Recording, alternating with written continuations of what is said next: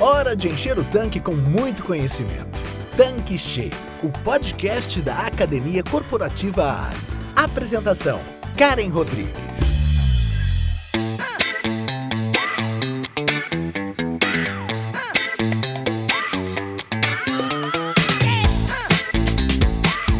Olá, seja bem-vindo, seja bem-vinda aqui no nosso canal Tanque Cheio. Eu sou a Karen Rodrigues, head da Academia Corporativa Ali. E no episódio de hoje vamos falar sobre o que é ser um empresário de alta performance. E para esse bate-papo, convidamos o Adi Ribeiro, que é o CEO e fundador da Praxis Business, empresa especializada em modelos de negócio e capital humano. O Adi também é mentor da Endeavor e professor das principais escolas de negócios do Brasil. Com 26 anos de atuação no mercado, ele tem bastante experiência para falar sobre o tema de hoje, que é empresário de alta performance. Então, Adi, seja bem-vindo mais uma vez e que bom ter você aqui com a gente. Olá, Karen. Muito obrigado pelo convite. É um prazer, uma honra enorme e, claro, uma responsabilidade compartilhar com vocês alguns insights sobre o empresário de alta performance. Aliás, eu queria só te dizer que faltou uma definição no meu currículo que é assim, um eterno aprendiz do mundo do empreendedorismo. E eu espero contribuir um pouco com essas inquietudes e alguns aprendizados também nessa jornada. Adi, conta pra gente. Em tempos repletos de desafios como os que estamos vivendo, qual o perfil do empresário de alta performance? Cara, e esse é um tema que a gente vem investigando, que nos traz uma inquietude muito grande, falar do perfil do empresário de alta performance. Claro que eu não quero ser simplista aqui, é uma resposta bem mais complexa, mas nós aqui na Praxis Business, há 12 anos no mercado, a gente conseguiu identificar, mapear, né? nós investigamos de vários negócios, de vários modelos, né? comércio, serviço, prestação é, de serviços business to business, né? para empresas ou varejo, enfim, a gente identificou é, alguns traços, algumas competências do empresário de alta performance. E eu queria dividir com vocês, eh, Karen, que a gente identificou quatro competências. Obviamente, em cada competência tem mais quatro comportamentos embaixo de cada competência. Mas nós vamos focar nos quatro, nas quatro competências que podem ajudar a quem está nos escutando a fazer uma reflexão, a fazer uma autoavaliação, a ver se faz sentido para si, né? E o que ele pode melhorar, ou que de repente ele já é muito bom naquela competência e ele tem que se apropriar dessa, desse teu ponto forte, né? Então, dessas quatro competências, a primeira nós chamamos, identificamos como empreendedorismo, que é, a gente definiu como comportamentos e modelo mental necessários para poder enfrentar todos os riscos de um negócio. Todo negócio tem risco, isso é fato, né? Ele sabe, ele está sempre atento para identificar oportunidades de mercado e conviver com o risco. A, Endeavor, que é uma ONG onde eu sou mentor, que é uma ONG que estimula o empreendedorismo, que faz um trabalho muito bonito no Brasil, ela diz que empreendedor tem dor no nome. E nem todo mundo está disposto a pagar esse preço. Né? Eu gosto muito da expressão em inglês no pain, no gain. Traduzindo, sem dor não tem ganho, né? Então, essa é a primeira competência é o empreendedorismo. A segunda nós chamamos de adaptabilidade, né? No mundo de constantes mudanças, né? É importante ser capaz de se adaptar, né? E ajustar o seu negócio com as necessidades do mercado, para que não só o negócio sobreviva, mas a gente sobreviva e prospere, né? Para que a gente não fique obsoleto. Não é velho. Velho é uma questão de idade cronológica ficaremos maduros, né? Enfim, mas que não fiquemos obsoletos, que não nos tornemos obsoletos.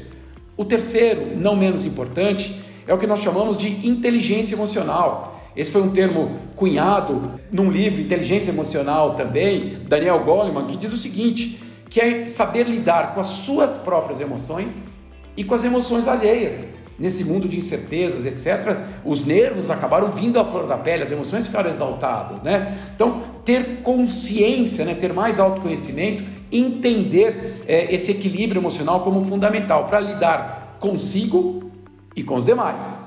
E a quarta competência é a habilidade gerencial é a capacidade de gerenciar de forma efetiva, de forma estruturada, de conduzir um negócio a alta performance, né? É aplicar os conhecimentos na prática, conhecimentos de vendas, de gestão, conhecimentos financeiros. O empreendedor deve ter bastante conhecimento sobre a sua área de negócios. Se ele faz parte de uma rede, ele se aprimora e ele se utiliza de todo esse saber, seja por meio das visitas que ele recebe, seja por meio dos treinamentos, convenções, enfim, o benefício de fazer parte de algo muito maior.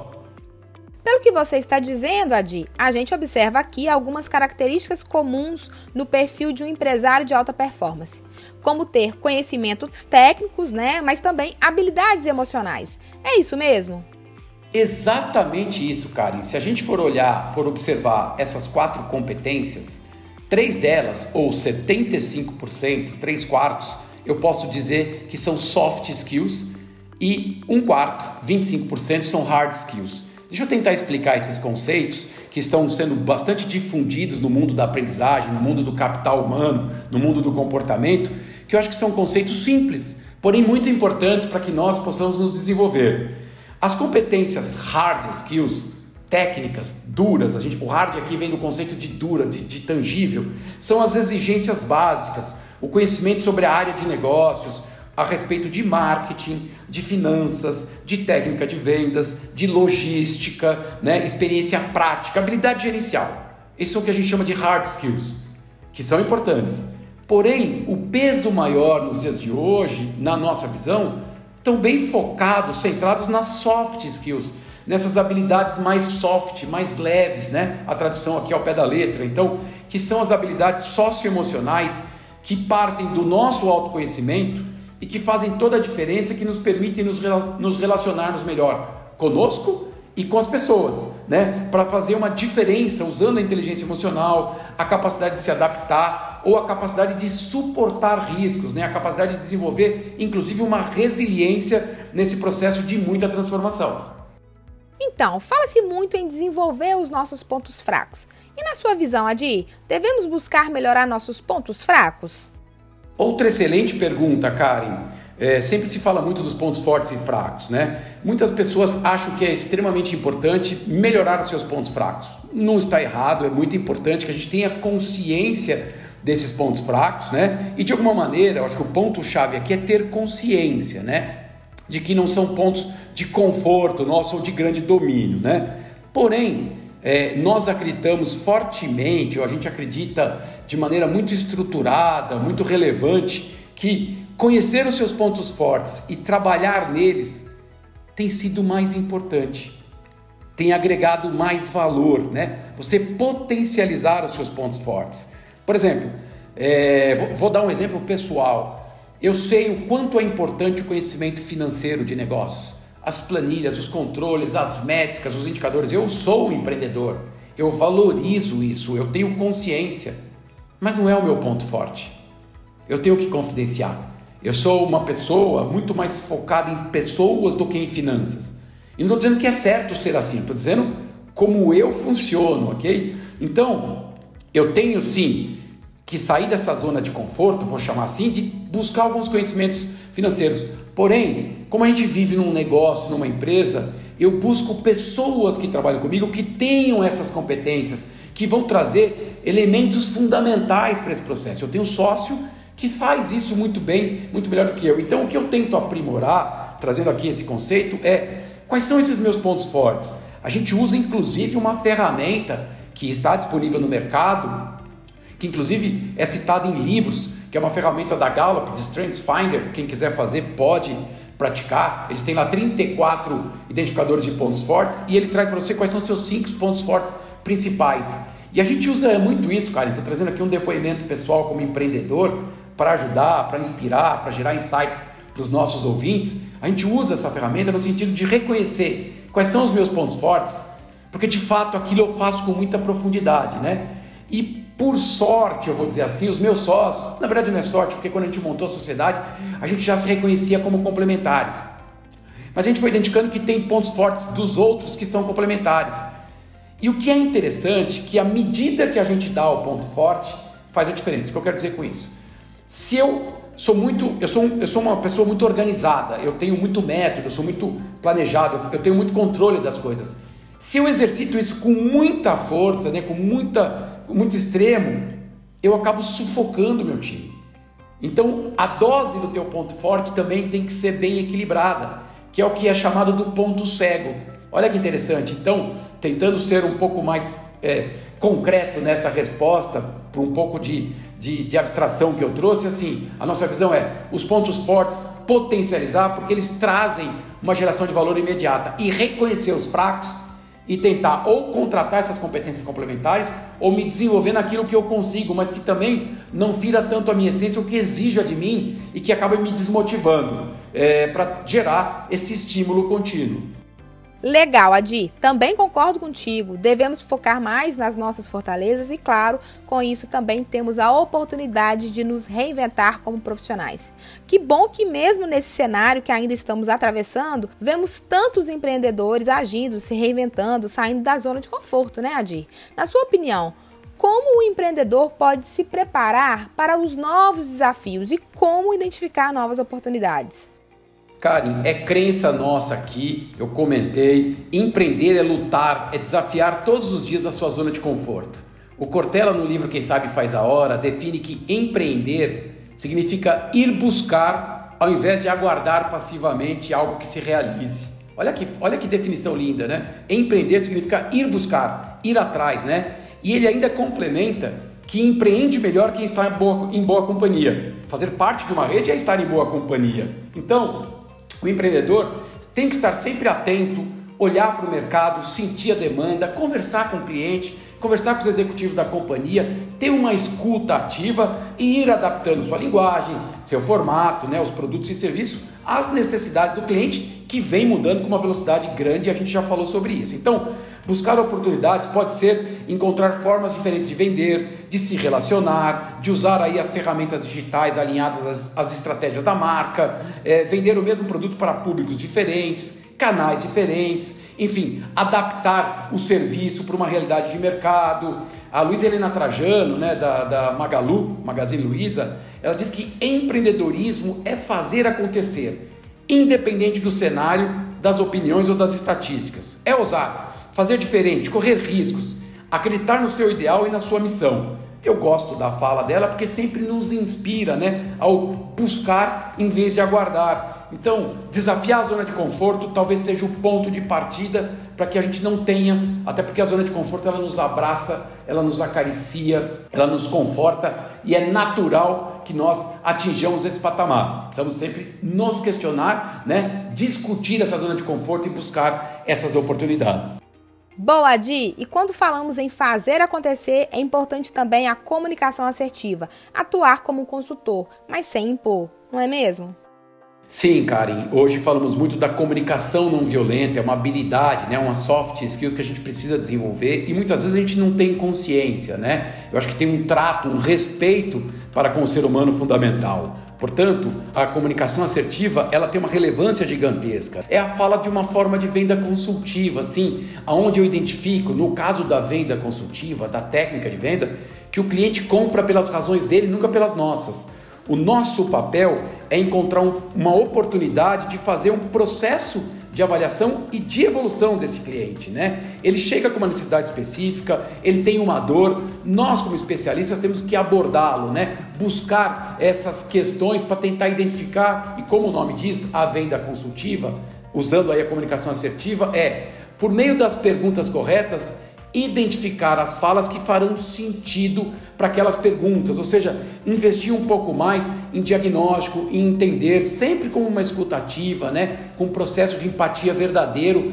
não não falso, né? A gente fala muito da autenticidade. Aliás, recomendo aqui para quem lida no varejo, autenticidade de, é, de Pine e Gilmore, são dois autores é, que falam sobre o varejo da autenticidade, de ser autêntico, ser autêntico na sua forma de se relacionar. Eu adoro esse livro, ele não é atual, mas continua atual. E você constrói relacionamento, você cria conexão com o cliente, né? É, desenvolvendo essa sintonia, desenvolvendo esse ambiente, desenvolvendo esse aspecto de busca intensa e atenta para as necessidades é, desses clientes. Então, o exercício da comunicação assertiva, e eu cito bem aqui, é um exercício. Eu gosto muito de tentar entender a forma como eu estou me comunicando para ver se está fazendo sentido. Aliás, muitas vezes é, eu, num processo de, de, de, negociação, de atendimento ao cliente, eu acabo parafraseando o cliente para ver: olha, eu entendi exatamente isso. faz sentido, quer dizer, você traz as palavras no, no, no seu vocabulário, na sua fala, e isso eu acredito que estabelece uma comunicação e gera o que os especialistas chamam de rapport. Rapport eu poderia traduzir de sintonia, né? A comunicação assertiva funciona quando há a sintonia entre, vamos dizer assim, entre as duas partes da comunicação. E nesse contexto, é preciso ter jogo de cintura, estar adaptado às mudanças constantes, tanto econômicas quanto sociais. Resiliência também é uma palavra muito comentada no mundo dos negócios. Você acredita que resiliência é uma característica importante? A resiliência, sim, é uma característica, uma soft skill muito importante nos dias atuais. Quer dizer, não só nos dias atuais, mas ela vem exigindo mais da gente. Então, ela se refere à sua capacidade de cair e voltar ao estado original. Eu estou simplificando aqui a definição, mas trazendo para o comportamento humano, é a sua capacidade de cair, tomar os tombos aqui, né? aprender e voltar e se reerguer. Porém, eu queria acrescentar aqui uma fala de uma especialista mineira Betânia Tanuri, conselheira de empresas, professora de curso de pós-graduação, de mestrado, enfim, para mim uma fonte de inspiração, em que ela disse que mais do que a resiliência, ela gosta, e aí eu tenho que parafraseá-la, né? Eu, eu li num artigo no jornal Valor Econômico, então essa fala é dela e eu me aproprio dela, citando obviamente aqui a fonte, mas ela diz que mais do que a resiliência, ela prefere trabalhar o conceito da plasticidade. E eu não conhecia esse conceito. Então eu quero trazer aqui para os nossos ouvintes a plasticidade é a flexibilidade para lidar com os desafios sem que a gente desmorone, sem que deixe que o nosso nível de irritação transborde.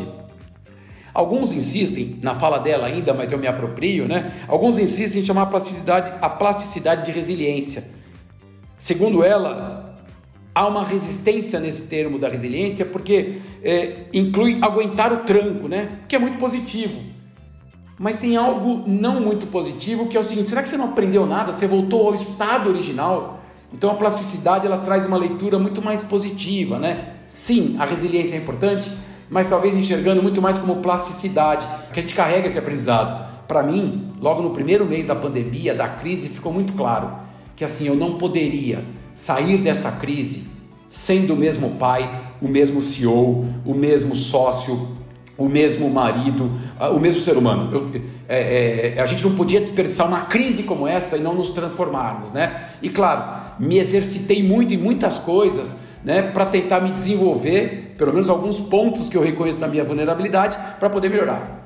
Eu quero trazer com essa fala exatamente essa capacidade de resiliência. Aliás, um outro livro que a gente adora, da Susan David, Agilidade Emocional, que fala também um pouco sobre isso. Uma sul-africana que nasceu né, na época do apartheid lá na África do Sul, muito incomodada com essa situação, e ela hoje uma estudiosa, professora de grandes MBAs no mercado americano, Susan David, ela define agilidade emocional, e eu estou simplificando aqui, o livro é muito mais amplo, muito mais gostoso, inclusive, na leitura, mas ela define que agilidade emocional é a sua capacidade de reconhecer os sentimentos negativos, nomeá-los, cair, né, porque a gente cai, e recuperar com o aprendizado ou como eu gosto de dizer, cara, numa linguagem mais popular, vou aqui é, usar um termo, usar uma expressão da música de Paulo Vanzolini, um mestre da música popular brasileira, numa música que foi imortalizada por Bete Carvalho, é da minha geração.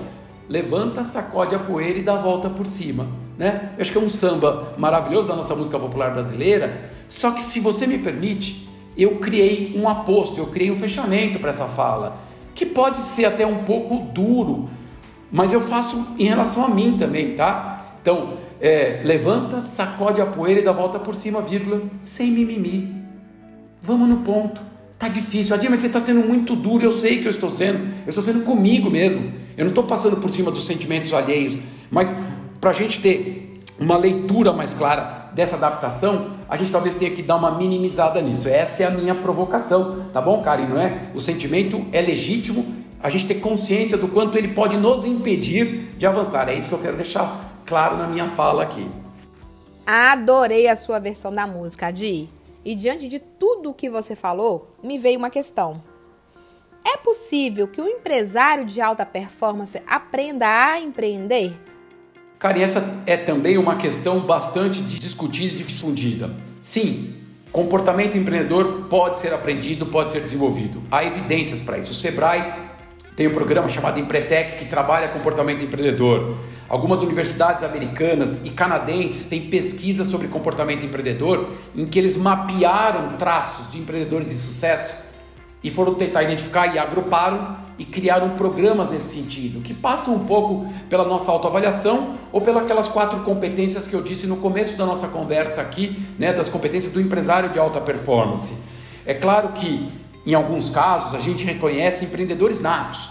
É, vou dar um exemplo de um dos conselhos que eu participo e eu quero citar o nome aqui, porque ele postou isso, inclusive. O Ronaldo Pereira, que foi ex-presidente de Óticas Carol, né, também acionista, que vendeu Óticas Carol para a Luxótica, hoje ele é CEO da ReHap e é um grande ser humano. E ele disse que ele contou na sua jornada, é, vale ouvi-lo, vale segui-lo. Ele contou que na sua adolescência, enfim, ele reconheceu que os zeladores de prédios, etc., todos usavam um radinho de pilha, né? Carinho, sou da época que a gente tinha radinho de pilha, tá bom? Peço desculpa aqui aos ouvintes muito jovens, existia uma época do radinho de pilha. Meu pai, eu cansei de ir em jogos, né? De futebol com meu querido mineiro, meu pai que não está nesse plano mais conosco, com radinho de pilha, enfim, eu ia comprar pilha para ele, eram umas pilhas grandes, etc.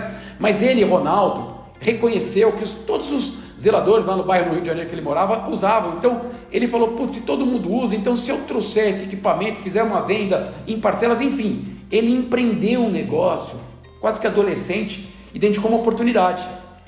Eu, por exemplo, se fosse junto ao amigo dele, talvez não tivesse visto essa oportunidade, né? O que eu quero trazer aqui, aqui é um comportamento nato de empreendedorismo, né? O que ele fez foi aprimorar. Mas nem todo mundo tem essas sacadas, né? Então, é, para gente, empreendedorismo é um misto de competências, como habilidade gerencial, inteligência emocional, né? E comportamentos que a gente pode desenvolver, como técnicas de venda, como é, habilidades mesmo, né? Gestão de vendas, gestão financeira, logística, enfim. Então, eu acho que o ponto de partida é autoconhecimento e o desejo de transformar, né? E entender que empreender é uma jornada, e eu vou dizer para vocês com muita tranquilidade, porque empreendo há mais de 12 anos. Sou muito feliz na jornada do empreendedorismo. Nunca achei que tivesse perfil, mas hoje me arrependo até de não ter empreendido antes, né? Por uma questão contextual, enfim, não vem ao caso, mas sou muito feliz e muito realizado. Agora, a zona de conforto não pode existir sobre hipótese nenhuma. Com certeza, Adi. Só para terminar nosso bate-papo, tem alguma outra competência técnica ou comportamental considera importante para o empresário de alta performance? Eu acredito que o empresário de alta performance, Karen, deve ter o que a gente chama de QI, QE e QA. Deixa eu explicar, né? Que eu acho que sintetiza um pouco de tudo que a gente conversou. Na verdade, até eu estou me inspirando numa apresentação da Nancy Giordano, da Singularity University, num dos eventos que eu acabei participando. A Singularity University é considerada hoje uma universidade de inovação, inovação disruptiva, tem inspirado muita gente, muitos modelos de negócio. E ela falou para a gente um pouquinho antes da pandemia, num evento presencial que teve em 2019, na convenção da Associação Brasileira de Franchising, que eu tive o prazer de participar, que ela disse da importância do QI, QE e QA, né? E que eu faço um link aqui à sua excelente pergunta como uma competência técnica ou comportamental adicional. Na década de 70, 80, muito se avaliou as pessoas usando o QI, o quociente de inteligência que tinha muito mais a ver com uma inteligência técnica, matemática, analítica, então tinha uma régua lá, enfim, né? essa é uma ferramenta que foi muito usada e, e se dizia muito da inteligência focada nisso. Já quando a gente entra na década de 90, a gente começou a, a dizer da, do QE, né? Daniel Goleman, na inteligência emocional, trouxe o que é o consciente, de, é, consciente emocional, que é a capacidade de entender as minhas emoções, me relacionar comigo mesmo, me permite dizer isso, né? e me relacionar com os outros. Aliás, se eu consigo me relacionar com os outros, eu consigo me relacionar comigo mesmo. É princípio básico, né? Mas só o QI, o QI não basta, a gente tem que ter o QA, que a gente falou numa das quatro competências do empresário de alta performance, mas aqui eu quero trazer sobre um outro enfoque, que é o consciente de adaptabilidade, que é essa capacidade da gente repensar tudo isso, de repaginar crenças, né? De trazer velhas verdades, né? E trazer aqui para um novo contexto. Então, você não gerencia é, pessoas, você lidera pessoas, você gerencia processos. Eu gosto muito de uma fala da, da liderança é, eficiente que diz assim: seja duro com os problemas e afável com as pessoas. Talvez esse, talvez esse seja um dos grandes desafios na nossa comunicação. Então, ter empatia, entender a necessidade do, do colaborador, do consumidor. Né? Eu falei de empatia e perspectiva, citei Simon Sinek aqui. Isso seguramente, tudo isso junto, nos desenvolve enquanto empreendedores nesta jornada, de novo, do aprendizado da vida toda, da aprendizagem contínua ou do lifelong learning, onde a gente tem cada vez mais perguntas e menos respostas.